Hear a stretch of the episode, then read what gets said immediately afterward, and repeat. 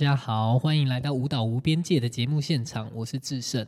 那今天我们要接续着上次的主题，来继续介绍关于《Hey Siri 拜拜》的一个这个作品。那今天呢，主要会介绍呃这个作品里面有什么样子的元素。那我们就进入今天的主题。这一次的作品，它是一个跟智能家居结合的一个舞蹈作品，所以智能家居的互动啊，在这个作品里面就会是一个还蛮还蛮频繁出现的元素。那其中一个就是跟灯光有关系的，那它的使用方式主要是就是安装智能灯泡。对，那这个智能灯泡呢，它可以很好的去。嗯，做出不一样的灯光效果，包括它可以做出，就是各种不同的颜色，它都可以做出来。包括我要绿色的灯，我要蓝色的灯，我要比较明亮的灯，我要比较暗的灯，它甚至可以模拟出那种火光闪烁的灯光。它是没有办法像剧场一样，像聚光灯，它可能可以调柔边或比较锐利的边。智能灯泡不行，因为智能灯泡它本身就是一颗灯泡。但是智能灯泡它能够做到的事情，就是它可以调明暗，跟它可以调各种不同的颜色。基本上只要是在电脑，就很像电脑小画家，你可以调它想要的颜色，甚至它可以调流光这样。那这个就是智能灯泡所能做到的。那透过智能灯泡的设定，我就可以嗯。我就可以去用语音，就比如说我我只要说，我只要对着，因为它它整个系统它是连接苹果的系统，然后我的智能灯泡是小米的产品，所以呢，这个我的智能灯泡透过小米的 APP 呢，就可以连接到苹果的有一个城市叫做捷径，那你就可以在捷径里面做完设定之后，你只要说。Hey Siri，你就可以随即的在呃，不清楚，还有其他需要帮忙的吗？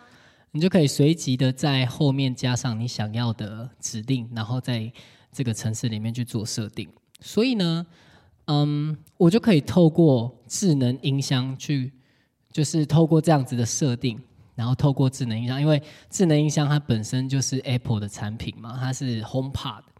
那。嗯，HomePod 它结合到呃苹果的这个接近的功能，它就可以去执行指令。也就是说，当我在场上，我只要在场上放一个智能音箱，然后当智能音箱它可以接收到我的讯息的时候，它就可以去执行我在手机上所设定的指令。这样，所以智能灯泡，呃，我可以透过我的语音去控制智能灯泡。去执行我想要的灯光。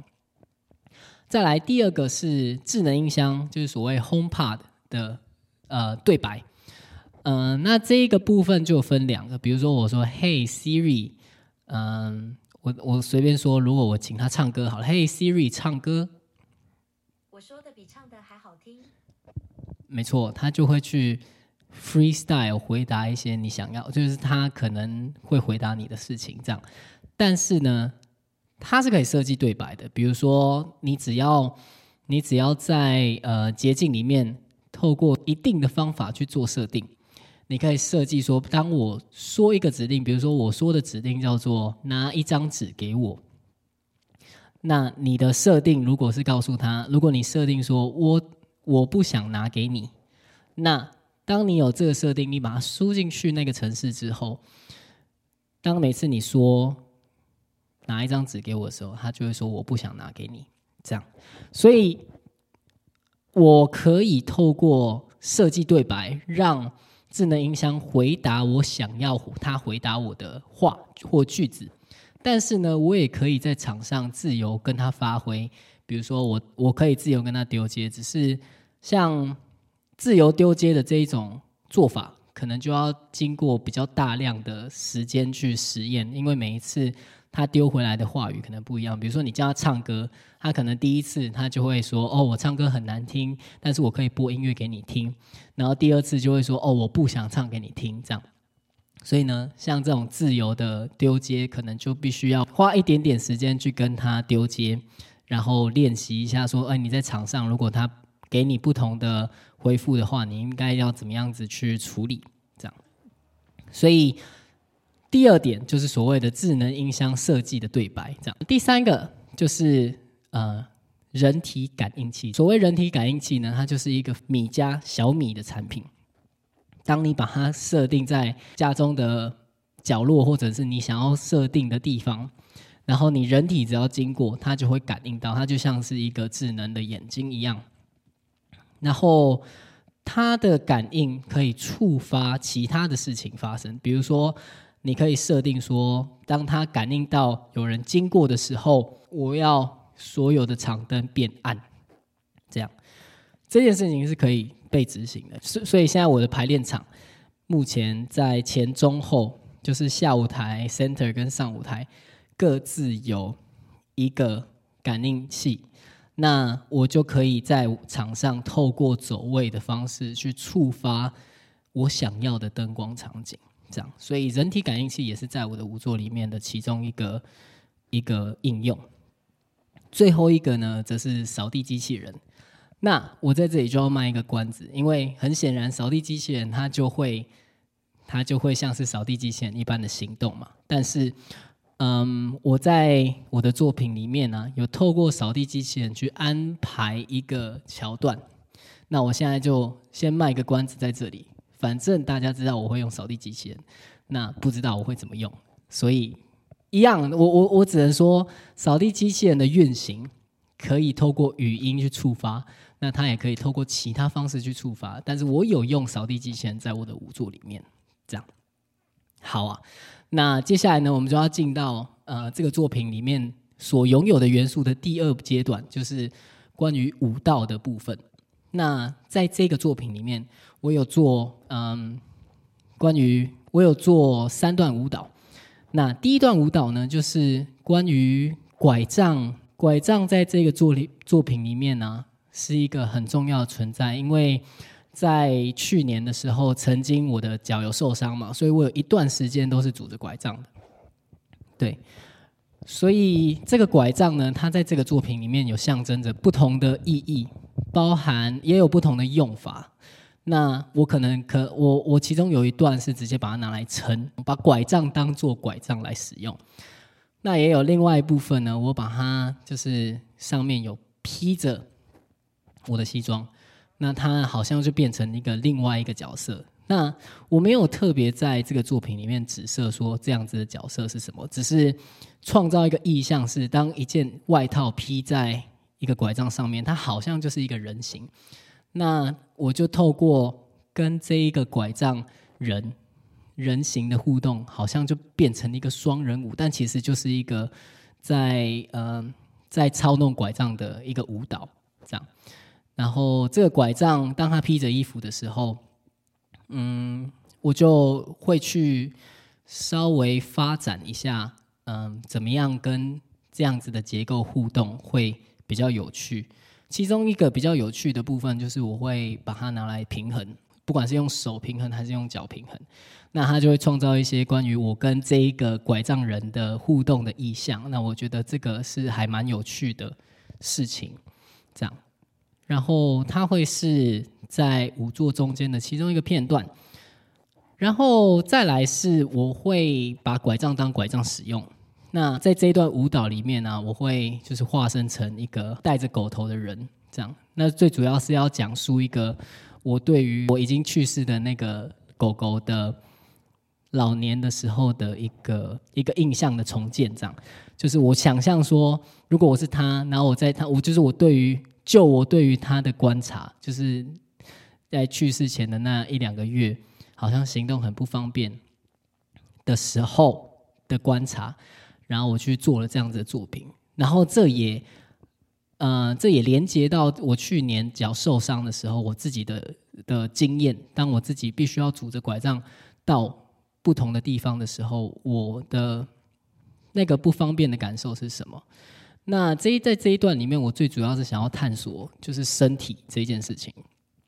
嗯，就是我们都拥有身体，那身体跟生命之间的关系是什么？很显然的，很多人相信说，嗯，身体里面住着一个意识，就是所谓的灵魂。对，然后我自己个人觉得这个概念是很有趣的事情，是当你说哦，我拥有一个，我拥有生命，我拥有我的身体，那这个主体我到底是什么？是你的意识吗？所以在这个部分呢，我就想要探讨人的身体跟意识之间的关系，然后是透过当你的身体由于老化或由于受伤。而不再完好如初。当你是健康的时候，你是一个，你不会去想到说，嗯，我的身体其实也是是跟我分开的。你会觉得我跟我的身体好像是一块的，它是一个单位。但是，当你今天没有完好的身体，或当你今天年老，然后行动不便的时候，你会觉得你跟你的身体是两个单位。我的意识跟我的身体是。不一样的事情，这样，所以在这一段，我想要，我我就是有点想要探索身体的概念到底是什么。这样，最后一个部分，我把这个部分放在最后面讲，但是它其实是最刚开始发生的事情，就是我制作了一个，嗯，因为这个这个作品很大一部分是由我的狗狗发想的，所以我制造了我制作了一个狗绳道具，就是遛狗的那个狗绳。然后就是就是这个狗绳有做一些特殊的处理，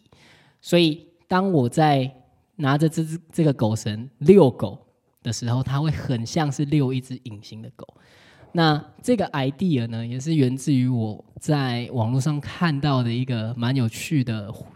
活动，是嗯，具体我是我已经有点忘记，我记得我是在 Real 上面看到的，就是很多人在遛一些隐形的狗狗，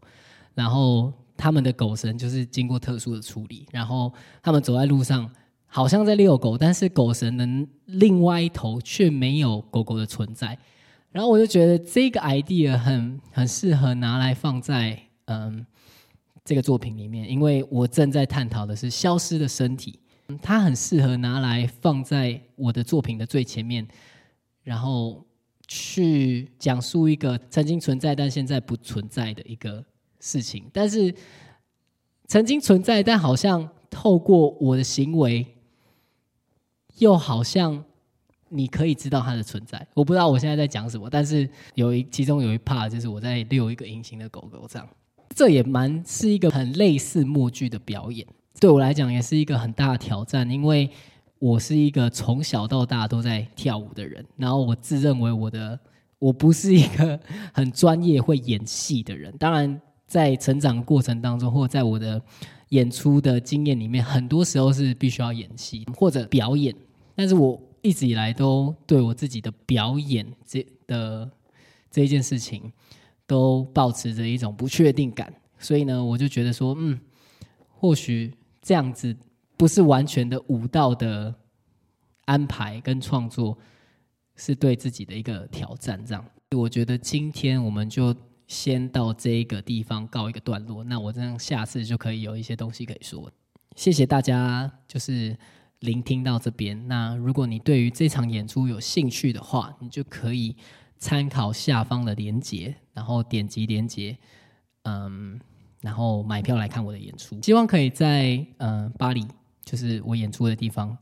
乌坎舞蹈工作室看到大家。那谢谢大家今天的收听，我们下次再见了，拜拜。